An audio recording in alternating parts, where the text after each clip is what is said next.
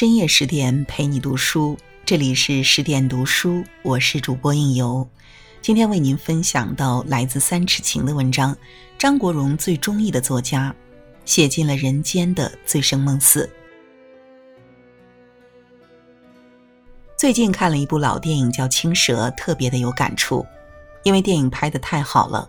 我还专门去看了一遍李碧华的原著，篇幅不长，看得快的话。不到两个小时就能搞定。个人感觉小说比电影更精彩一些，毕竟很多电影里演不出来的细节全在李碧华笔下了。《青蛇》是根据《白蛇传》创作的，但相比《白蛇传》的唯美、三观正，《青蛇》呢更现实、更妖孽一些。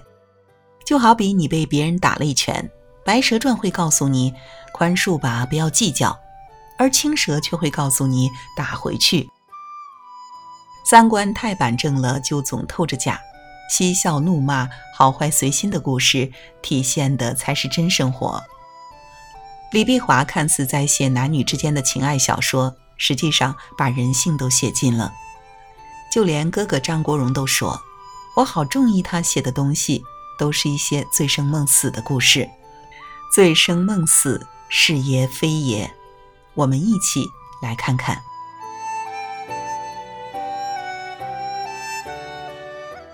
说到白娘子的故事，在所有人的印象中，她跟小青虽为主仆，实则以姐妹相称，两个人就像双胞胎一样，关系好的不得了。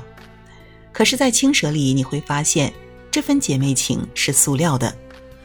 青蛇会勾引许仙，白蛇会因为许仙对青蛇大打出手，双方为了自己都能狠下心来取对方性命。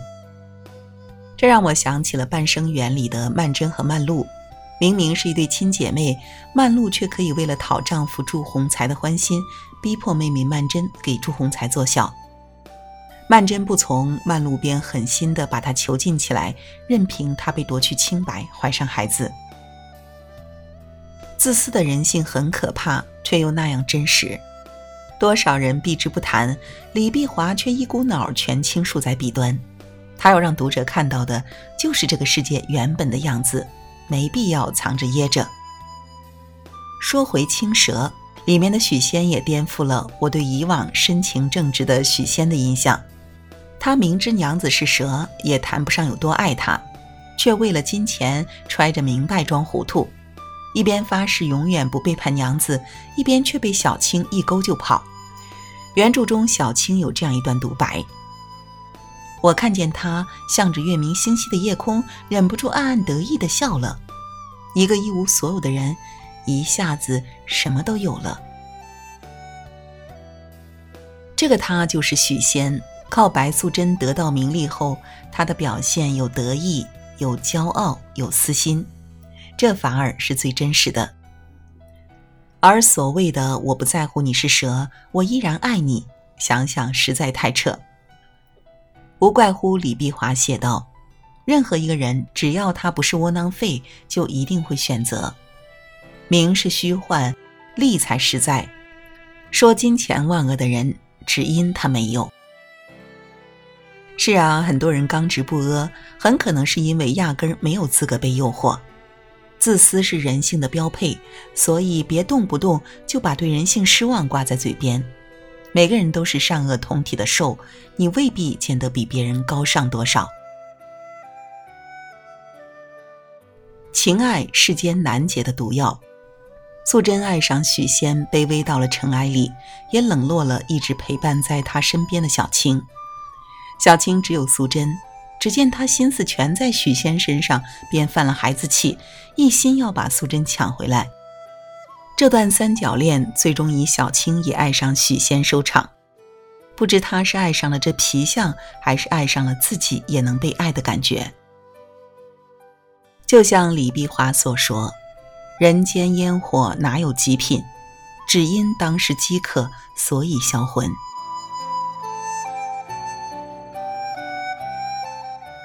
可惜到了最后，许仙竟是个扶不上墙的自私鬼。当法海要收了素贞时，许仙抱头鼠窜的样子实在是滑稽。素贞也终于看清了这位心上人的真面目，心灰意冷道：“半生误我是痴情。他自愿显出原形，被法海收服，带着赌气与决绝。小青在三人的纠缠中，也早已看清许仙的为人。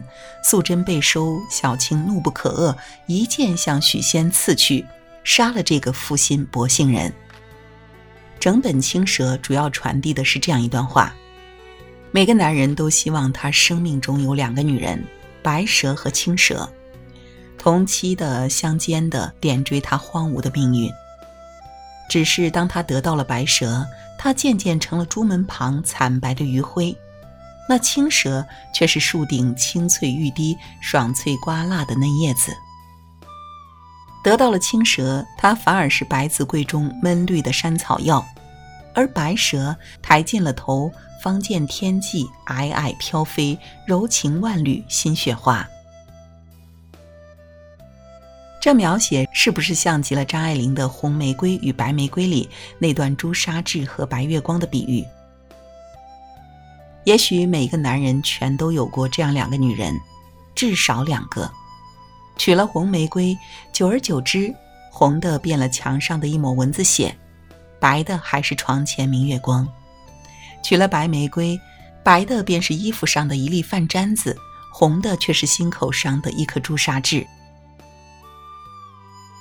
聪明如李碧华与张爱玲，其实早看透了这世间情爱，只不过张爱玲笔下的女人多矫情，李碧华笔下的女人多热烈决绝。李碧华出生于广东一旧式大家族，祖父娶了四房太太，还有众多妾室，在这样的深门大院长大，李碧华见惯了为争宠不择手段的是非，也对那些封建女性从骨子里产生同情。所以，李碧华笔下的女性多是独立自主的，不用为了任何人而活，这也是李碧华想传递的东西。小青是条蛇，五百岁了，自小无忧无虑，闲来无事时，他会思考人生，思考未来。小青说：“我日思夜想自己与别人有何不同，已经很忙。”素贞说。我比你早想五百年，到了今天依然参不透。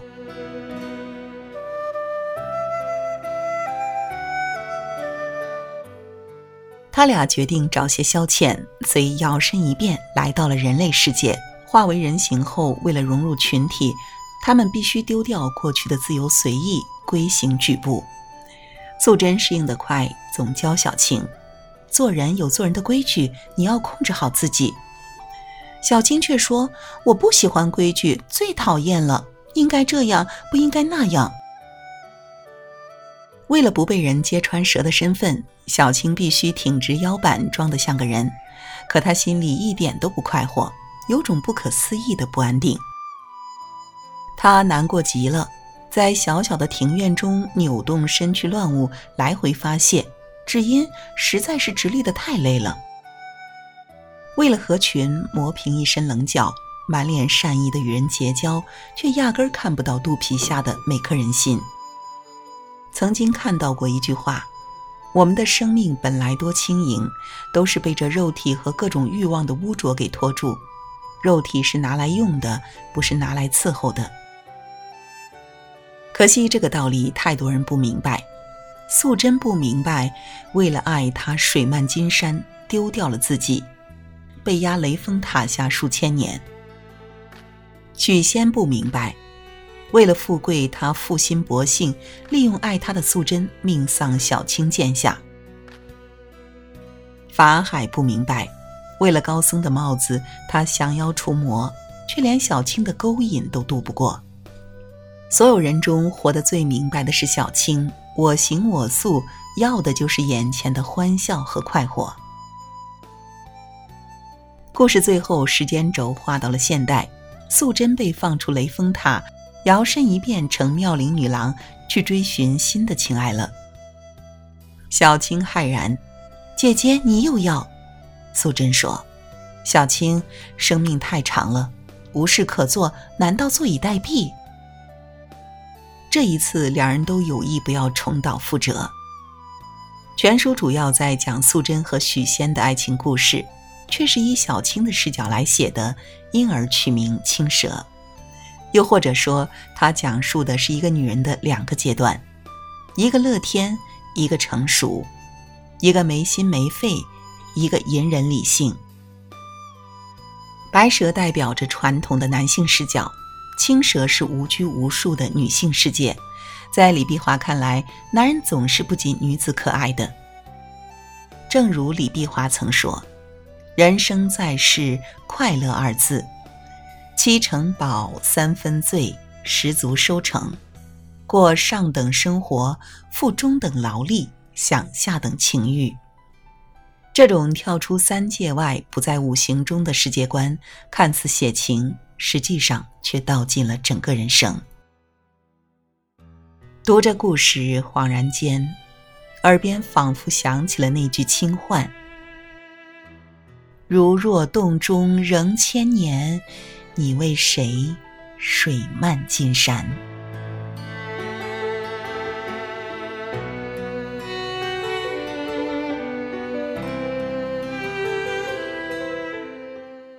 好了，今晚的文章就为您分享到这里。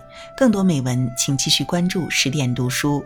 也欢迎把我们推荐给你的朋友和家人，让我们一起在阅读里成为更好的自己。